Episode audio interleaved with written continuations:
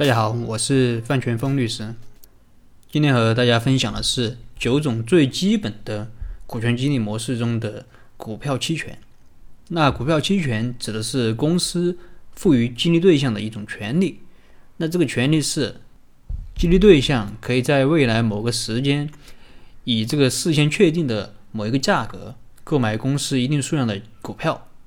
那当然也可以不买。呃，举个例子。公司准备给张三做股权激励，呃，于是给张三，于是和张三签了一个股票期权的合同。那给张三一定的一定数量的股票期权，约定现在公司的股票是五元一股。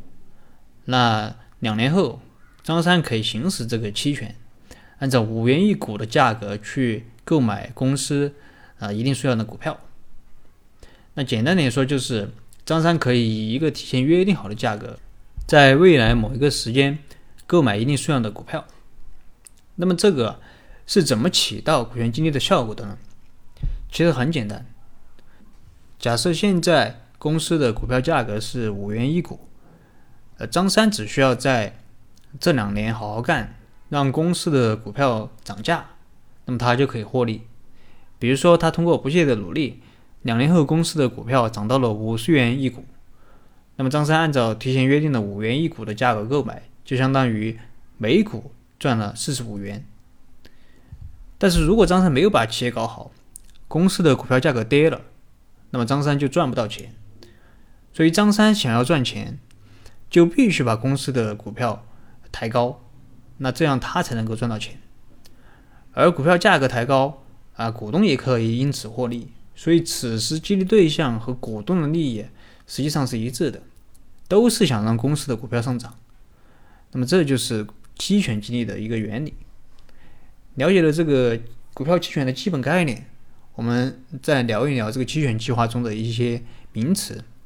只有搞懂了这些名词，你才能看懂一份期权合同。第一个是授予日，它又叫授权日，就是指张三。他获得股票期权的这个日子，注意啊，这里只是获得期权，而不是股票。那期权只有待以后行权之后才能变成股票。第二是行权，那行权的意思就是指张三行使其所拥有的这个股票期权来购买购买股票的行为。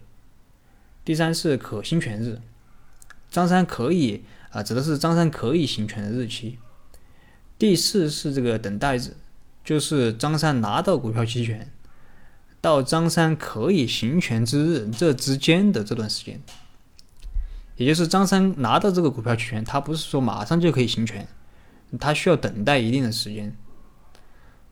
那第五就是行权价格，是指授予股票期权时所确定的那张三将来，也就是张三未来购买股票的价格。呃，这个行权价格一般都是提前确定好的。那第六是行权条件，啊，一般都是业绩条件，也就是张三拿到了这个期权，不是说等，不是说等一年两年他就可以去行权，他还有一定的这个公司可能还要给他一定的业绩要求，你要达到这样的业绩，啊，你才可以去行权。那么这个业绩条件呢，它可能又分为公司的业绩和个人的业绩。